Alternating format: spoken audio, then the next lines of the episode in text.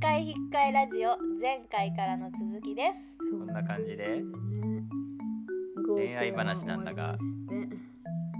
恋愛話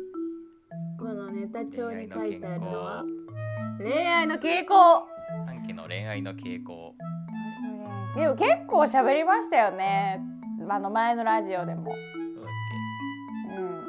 だっけ大体始まりは合コンなのうんあそうでもないんですそうでもないんだなんか先月そんな成も果ではないんだうんだ先月一回合コンやったんですけどったねそれの前は2年前とかだったんですよやったのがあーそんなもう毎週のように合コンしてるやつじゃないってことねそうまあコロナっていうのもあってうんああそう空かそいうかたのもあるんですけどそんな頻繁にもやらなくってう私の出会いはやっぱり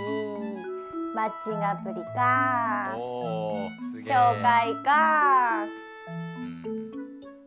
あとなんか私紹介か前カフェで働いてたんですけどあのなんかお客さんに声かけたりとかしてました ねやばくな やばくないか やばいですよねそれでも聞いてください違うんですよ私が声かけたってより違くないよ逆難なんだよそれは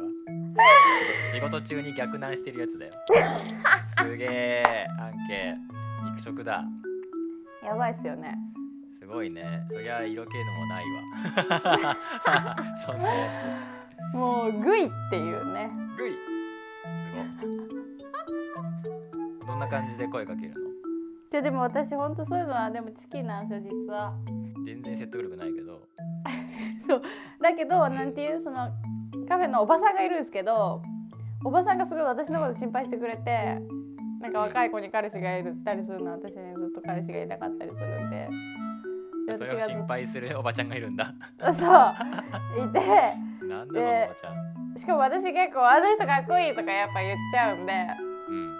「私が聞いてきてあげるんでちょっと最初話しかけといて」とか言ってや大ば鳥で私がめ言っってあちげるゃおんばでちゃんじゃん そうおばちゃんのキャラクターのままのおばちゃんじゃん。 俺が知ってるおばちゃんだそれ。そうでこのコーヒー持っていく時私もついていくからとか言って。うん。でいつも連絡先を交換してるっていう感じなんですよねすごいそのカフェ。 そのカフェすごくないか？ すごいですよねすごくない？やば。めちゃくちゃ面白いんですよ、漫画の世界だもんね。うん、そのカフェ。名物カフェじゃん。そうしかも私のとこのカフェマッチングカフェっていう感じでも言ってて我々え、そういう名目のカフェではあな違いいますでしょ。よ全然名目は違うんですけど自分自分あらで言ってるんでしょ。そう自分 スタッフが逆談を強要するカフェなんだ。そうなんかインターに近いってこともあってそこのお店がやっぱりマッチングアプリで利用する率が高ああくってー。えっとなん待かち合わせ話てっ聞いてこてるとか。あそうですそうです話聞いてるとなんか初めましてみたいな感じでなんかはいはいはい。何択マッチングだよみたいな感じで言ったりして すごいマッチングカフェだねっていう感じでええ思ってるんですよね我そ々のカフェがもうそういう雰囲気なんだあそう出です会いそうがです生まれるようなそうですそうですが結構多い余計に反響はじゃあそこの雰囲気飲まれそうだもんね多いそうそうそうそうねおばちゃんも多分そうだもんなそうそう楽しいですよねおばちゃんといえばおせっかい焼きだからおしゃめっちゃじゃあめっちゃいろいろ聞いてくれるんですよね男すげ性えはい職場とまあで出会いの機会がすごいねじゃあそうなんですよ職職場もそうだし半期友人も多いだろうから、ね人人の紹介とかもありつつうん紹介もあるしマッチングアプリもやってそこでシュッシュッシュッシュッってもう Tinder みたいにペッペッペッペッってやってそうですもうすぐスライドするからこれスライドやりまくって すごいな半家のやったり恋愛愛はすごくインスタントだなまあインスタントですよねね聞こえはすごくいや聞ここういえやどころじゃ実ない態なも多分そうでしょやだだから半家が思ってる恋愛は残念ながら半家のやり方ではかなわないってことが分かってきたねーえー、やだやだでもい一方で恋愛自体を楽しみたいからしばらくはそうなりそうだけ どうんでも私こんなことやりつつも私運命の相手を探してるんですようん、運命の相手を探してるって一言で結構矛盾してるもんね。でも聞いてください私前も言ったかもしれないですけど運命の人症候群で知らんその病 気。運命を信じるタイプだっていうのは今言ってたけどね。そうなんですあの前前で会った人前で会った人えやばい運命かもって思っちゃうんですよね絶対にああ、じゃあ証拠君だね。ですよねね、運命だと勘違いしてしまうっていうのを病気だと思ったら症候群だね。物心ついた時から絶対にこれは欠かしてなくってうん、そうなんですよ忙しくないそれ。メンタ ル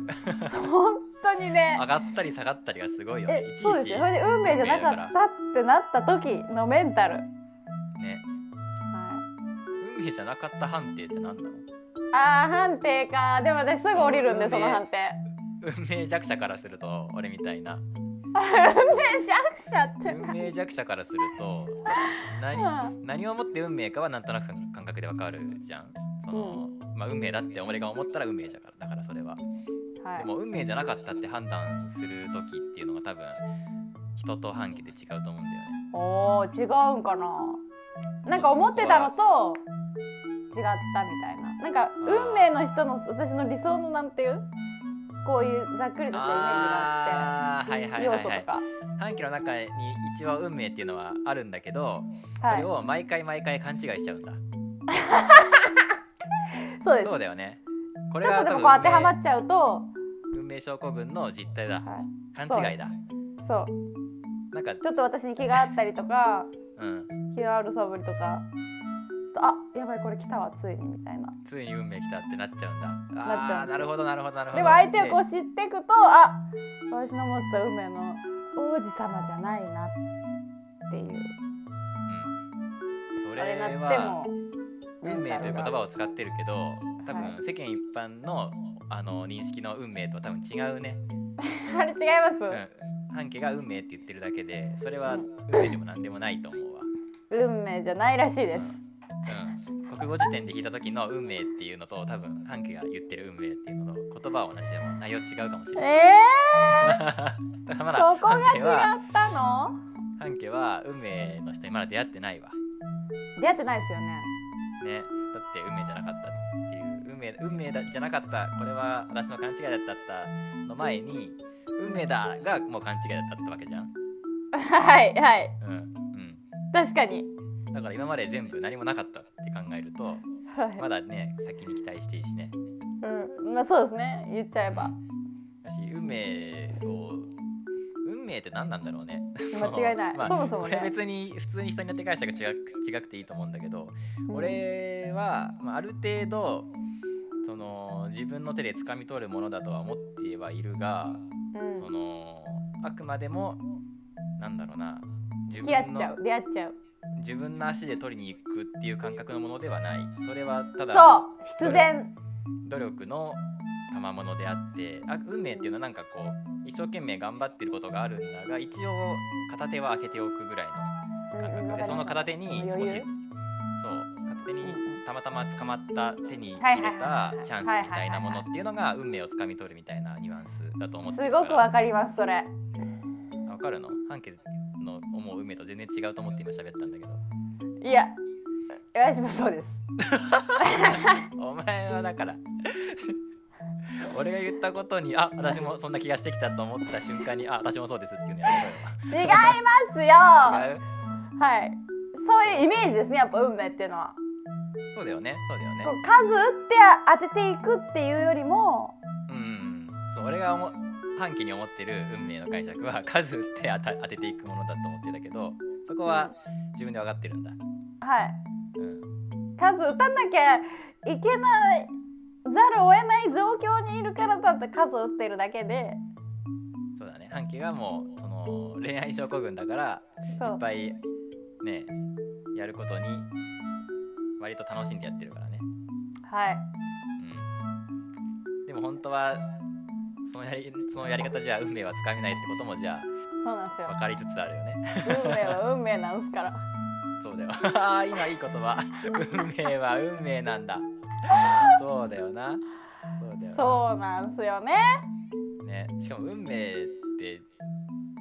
ある程度成果が出て一段落してから気づくからねああれって運命だったんだってあーふわーってなるっていうことじゃないってことですねうん、だってあこれ運命だってならんもんね普通多 分そもそもそもそもなるほどね運命後から気づく後から、まあ、その職場にいてとかこの人と付き合っててでなんか結婚して子供できてなんか幸せな家庭をふと思うとああの時の出会いって運命だったんだなって振り返るものじゃんあー確かにそう言われれ まばだ何も起こってないのに「あ運命だ!」は多分ちゃんちゃらおかしい話なんだよなきっと私おかしいか も何を私何を求めてんだろう やばい、ハンクの精神が崩壊してしま う。今までやってきたことは何だったんだって いう。はい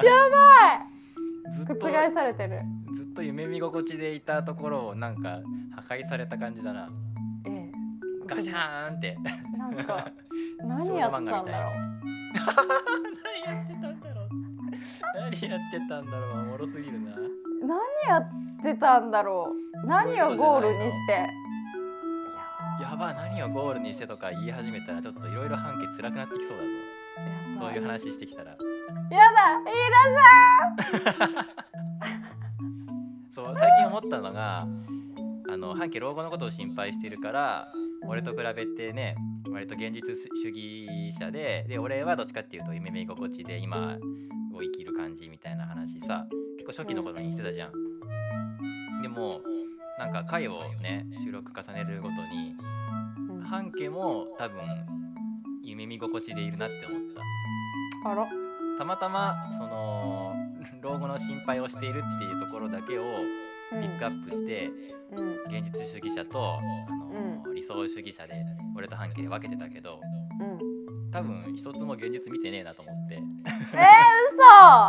ー、うん、半径は自分のことそう思ってるけど、嘘うんまあ、またいつものパターンだけどね半径で半径は自分のことそう思ってるけど実態は違うのいつものパターンなんだけどうん実際はめっちゃ夢の中にいる。その飯田演劇のと一緒演劇の中にいるっていう感覚の方が強いマジで言ってます感じなんだけどどうどうえ伝わるのかなー、私はもう石橋を叩いて渡るタイプだと思ってるんでうん、自分でそれははそれでいいけどはい何か夢見心地なんだよな、夢見心地なんですかねえそれはどういう例えば例えばあのーみんなに中学生だと思われるところとかあーそはいのそのキャラクターキャラクターキャラクターなのかな実際はどうなんだろうね、うんうんまだわかんないな半径のことなえわでかもんないでも今の俺の半径の理解はその感じ夢見心地うーん夢見てんのかうんそうな自分が思ってる自分で自分は割といると思ってる感じで割といる外外的影力によってあ私って実は中学生っぽいんだ色気ないんだっていうのに徐々に気づき始めたりするとかそういうエピソードを聞くとあ半径自分ではそう思ってなかったんだっていうことになるじゃん。っていうことはずっと夢の中にいるんだよね。あーでも確かにそういうそうですわかんないねけどねそうそういう感覚多くないいやあの多いんですよマジで多いな実は違う自分ではこうねこうやってるそう私の作るイメージこういう姿はいはいはい鏡に映ってる自分と自分が思ってる自分が違うんそうなんか最近気づかれる気づかされることが多いというかだよ、ねまあ、このラジオ始めてあらゆる視点を取り入れる癖とかちょっとずつねうんついてくると思うけそうなんどいや俺もそうだけどさこれ始めてうんうんうんうん別の視点から自分を見る感覚がもしちょっとずつ養われてるとしたら気づきが増えてきたかもしれんねそうなんですよあれ違ったみたいなのがねえ、ねいやまあもちろんいい方も悪い方もあるけどあれはいはい実は全然私できてないんだっていうのもあればあ私こんなことを自然にやってたんだみたいなこともあればいろいろ気づくじゃん最近。ね、うん、気づくって思う驚きの毎日と、ね、 あんまり現実を見れていない。別にいやー別見にれてなかったのかも俺も俺も見れてないからうんそれをなんかね一方的に悪いこととは思ってないけどうん、なんか私の長所自分が思う長所ってうんうん自分のことを客観的に見れるっていうところだと思ってたんですよ。 それは大きな間違いなのは分かるめちゃくちゃ間違ってるわ。自分でもそう思最近ちょっと見れったて間違っなていんなっなて 思うこといがや最近ちょっと見れてないなではなくて俺の思う半径は今までずっと見れてこなかったってことだと思うんだよあそうですそうです。であはのね最近思ったってことです。あはいはいはいはいはあ見れてなかったんだなみたいな。いねまあでも多分多くの人がそうだと思うよね。うんだって自分のことは自分が一番よく知ってるっていう感覚じゃん全員そうそうそうそうそうだからそ自う分。が自分が運転したんだもんこの車、うんうんそうそうそうそでもう。意外と第三者第四者から見た感覚とかも複合的に取り入れることで自分を形成していかないといやー本当にそう。ねだ分なかんないよねって思った自分のイメージってやっぱありますもんねあるある自分で生きててうんそれとやっぱそれを違うんだよ違うんだよなめっちゃ難しい顔してる けど違うんだよな、違ってたんすよね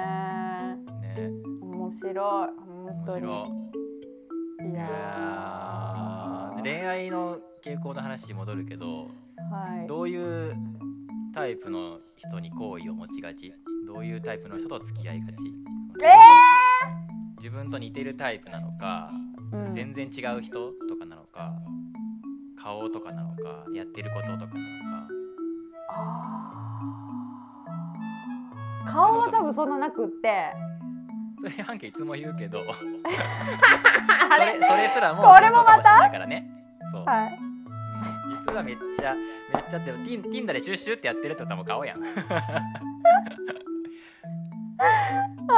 ていう目線で俺はもう見てるけどねそのうちのねも元職場での恋愛もそうだし、まあ確かにそうですねね、だって俺が半径から聞く恋愛エピソードって、ま、顔だもん今のとこまろあね、またそっからそっから違うわかんないけどでもどういう人に好意を持ちがち、えーとですねまあ、今回の合コンだったらまあ好きに好きだ、うん、タイプだって言われたらなんかちょっと意識し始めるとかそれ多いあのはいあの向こうが自分のことを好きな前提じゃないとダメですね。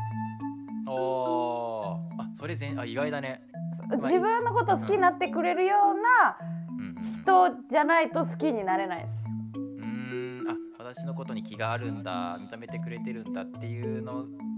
に対してあ好きってなるんだはい、あこれはもうそうですね。う一緒かもしれんだ嘘って嬉しいじゃんこうん。っちから一方的にはないかもしれんなないうんないなないと言っていいな、なんか自分のことを好きって思ってくれることに好意を抱きません？うん、うんうんうんうん多分全員そうなんだろうけど多分特にそうだよね俺もでもなんか蛙化現象とかってなんかそうじゃないじゃないですか。ななんだっけ自な分んだっけそう 自分で台本に書いといて「カエル化現象」ってなんだっけ蛙化現象あっていうのはあくまで自分のことを好きじゃない前提の時が好きじゃないですかこっちは。の一方的な自分が一方的に片思いしてる時が一番恋愛恋愛が楽しくてそうですそうです向こうが振り向いてくれたら幻滅しちゃうってやつかそうじゃないですかあーそれない俺わかんないもんカエル化現象そうだからわかんないんですよでも我々はそれ逆なんですよねきっカエとル逆カエル化現象なんだ、逆変えるかなじゃないとうんダメなんですねそこはきっと同じだな俺同じ意見だなうんうんうん嬉いしいしうん、なんかやっぱ意識しちゃうもんねうん、意識しちゃうねうんまあみんなそうだと思うけどこれに関しては、うんただ、うん蛙化現象っていうのはないっていうかその自分蛙化現象とか関係ないや自分がうん一方的にあこの人とお近づきになりたいってなる経験ないかもしれんわーはいはいはいわかるかも合コンでもそう初めのきっかけはやっぱり向こうが好意を寄せてたりとかあ半家があこいつ私のことにちょっと気があるなって思った瞬間とかうんもう向こうがこう自分のこと興味あるなって思わない人じゃないとい行き行きたくないですねうーん石橋叩いて渡る感覚なのかうん違うまあそうでもないかそれはそれは別の特性としてあってなんてちょっと言葉にするとむずいな難しいねあなんかやっぱり自分のことを好きっていうことは同じコンテンツじゃないけどなんていうんですかシンパシー感じるってことあそうですそう何でかす何かつながる可能性というか自分の中にその何かそういうものを感じたんだなっていうあ受け受け取れるもんねそうですそれが言いたい、そうするとうん、多分仲良くなりやすいというかこっちそうこっちからもその共通なものを提案できるしなんか、あーなんていう私やっぱ運命の人症候群なんでうんやっぱそうこう中途半端なのはいらないですよねやっぱりどういうことあなんかあやばいもう向こうもあやばいみたいなそういうふうに思ってほしいというか語彙力やば。 何今の今の何 しゃ今今の身振り手振りはラジオでは伝わらんからちなみに。 え多分今やばいしか多分収録されてないよ今の俺。そう か今すごい伝えてた気伝わってた気でいたけど俺には俺にもには伝わったかもしれないけど。聞いてる人ポカンだからな。そうそうですよね、なんだろうな。そううん中途半端なのはいらないんですよ中途半端っていうの はその仲良くなっていく過程ってこと。 んちょっと難しいちょっとまたまとめときますいやこのこの回だよねそれ が。もうこの回なのよね中途半端っていうのは向こうが何を思ってるかまだわからない状態とかそういうことあやふやな時とかそうそうですねそなのんて時い間うそののか時間がないいらないってことやー違うななんて言うんだろうなんか中途半端な関係というかあなんかこの探人り探りな時いいかもなみたいなあーうんいいかも悪いかもうんいいかもみたいなそういうのはいらないんですよねうんあーあもう好意持たれてるじゃあこっちも好きっていう、うはんっきりした関係とかそうですもうあーもうこの人がいいみたいな今はこの人に恋愛しているっていうことが自分の中でも明確な状態が落ち着くってこはいあの向こうからしてもそういうふうに思ってほしいとうんうんなんでそういう中途半端なあーまあいいかなみたいなうんうんあー両思いじゃない状態を中途半端だとするとちょっと何言ってるかわからんくなってきました今何の話してたっけいや半家の言う中途半端な状態っていうのが俺には全くわからないからそれを一生懸命そうですよ半ね家が言語化してるところなんだけどそうそう私言語化が不得意 なんで自分でも何言ってるか分かんなくなってきたんだはいちょっと中途何半端なの関こ係とっやて何らなんだって自分で今 嫁が言ったんだよっていうねえー、もうめっちゃ話したいのにわかんなくなっちゃえー聞った、いてる人これ分かるかな中途半端な状態恋愛における中途半端な状態中途半端な恋愛におけるっていうか中途半端なじ感情とうん言いますかなでんまさなに何の今この話でしたっけ自分でちなみに おめえの話だよ。何の話でしたっ自分の中でなけ言語化できない状態なのかな。それがまさしくかなかあーかもしれない、まさしくね。はい、何の話でしたっけ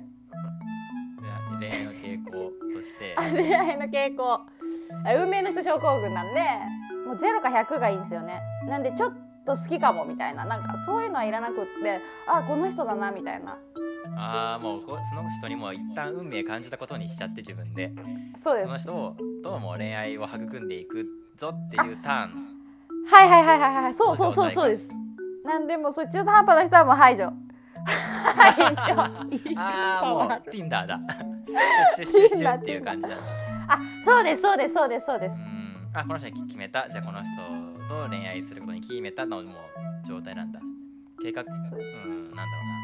うなもう企業でいうともう方針決めた状態でもうやもうややることリスクがバーってやってよしこれをこなしていくぞっていうもうプロジェクトが進んだ状態うんなんだ、うんうん何する何すうんうるんの時とかなんかそういう状態の時が中途半端なんだはいあーじゃあだから常に恋愛してるんだ半家はかもしれないねどっか引っかしてるわけだ特会会ですよねあー本当意味がある特会会なんです よねまあそれは勘違いかもしれないけどね めちゃめちゃ意味ないかもしれないしなんなら半家が思ってる自分に近づくための足かせになってるかもしれないけ間違いないどねわかんない本けど当にそう思うえ勘違いそうなのしてる可能性もあるし勘違いしてる可能性っていうのをめちゃくちゃ視野に入れながら喋っていかないとねねそうその可能性十分にあるから今までの経験からするとはい本当にそうですね大変だけどねこうやって疑いながらというか常にあらゆる視点を持ちながら、ね、いろんなことを暮らすのってすげえ多分大変で他の人がもうやってる人はかなり少ないと思うし少数だと思うけどでもこの,、はこの生き方めっちゃ大事だと思ってるから個人的にあ どの生き方ですかこうやって複数の視点を持って暮らすっていうあ大事ね、このこの精神の状態で映画見るにしても音楽聴くにしても友達と遊ぶにしても恋愛するにしてもすごい大事だと思う、ね、めっちゃ大事だなって思い始めた最近この考え方が、ね、インストールされた状態の半径もしかしたらもう運命感じないかもしれないもんね。ねねあこの絵昔の私だったら運命って感じだっただろうけどいやーバカバカしいなと客 か観視客観視をねいやバカだったなとか思うかもしれないもんね。いやーありえるぞマジでもしかしたら1年後の半径はもう運命症候群抜けてるかもしれ抜ないけてあの頃の私は本当若かったわみたいなこと言ってるかもしれないもん ね。いやその半ーでもそうなった時に運命の人に出会えそう私本当の意味であやばいそれがまだまだ運命症候群径うんちょっと笑っちゃったけど今 そう思うんだって思っちゃったけど、うんねねまあまだまだ症候群なんすよねまあ、別に無理やり直す必要もないだろうけどそれが辛いなら、それが楽楽しいならねはいでもそれによって、ね、 ずっと勘違いしたままで、ね、半径自分が思ってる、ね、パルプフィクションの今様みたいになならないまま死んでいくかもしれないからね。 辛い人生だな今はだっては30代のねめちゃくちゃかっこいい女性っていうのを思い描いてるからねねそうしよう私はね来年そうなってるかもしれないわけじゃんは精神的になんか成熟していえー、成熟してなかったんだ半径成熟してなかったね、マジで言ってるうん、だって19歳に中学生だと思われるやつは成熟してないからな多分そういうことっすよねね、面面と向かってね中学生だっていじられちゃうやつは舐められてるもんね本当に舐めてますよなねめて失礼ぶっこきだよな 本当に、ね自分失礼しをちゃうわ自分を30代だと思ってる半径からしたら失礼ぶっこきだもんな、ぶっこきもいいとこっすよでもそれそれが多分世界の世界が半径を見る目だもんねそういうことっすよねでもいやきっとねその合コンで学びを得たわけですよ、ー本当にああ違ったんだはい鏡に映ってる自分と世界が見てる自分ぜこんなにもこんなにも乖離があるんだっていうね思い 知らされてね空白の10年20代、ね、 うん空白の、うん、それをここ1年ぐらいで取り戻すぐらいのスピードで今半径の暮らしは変わっているが確かにそれは思いますで俺変もわってはいる俺も恋愛の傾向としてはそああの半径と似てて向こうが好意を持って初めて意識し始めるとかだと思うんうんうんう、まあその行為もあからさまじゃないと俺は気づかないんだけどうんうんだからそうっすだよからねだから基本的に恋愛とは無縁なんだよねえー、そうなんだうんでもなんていうんですかその行為を気づくためにはこっちもちょっと意識してないと気づけれないじゃないですかうんそうだね意識俺にはそれがないからそう飯田さんって絶対意識しないじゃないですかうん基本で知自分ならのんに知らんすけどうんでも言い切っちゃったけどちょっとそうそうかもって思ったそうなんです私は意識した上で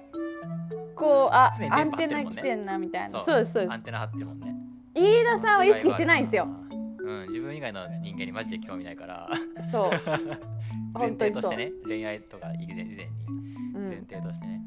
だから受け取れないんですよそう向こうが 5G なのにこっちは 2G とかもし れん全然電波全然電波受け取んないみたいな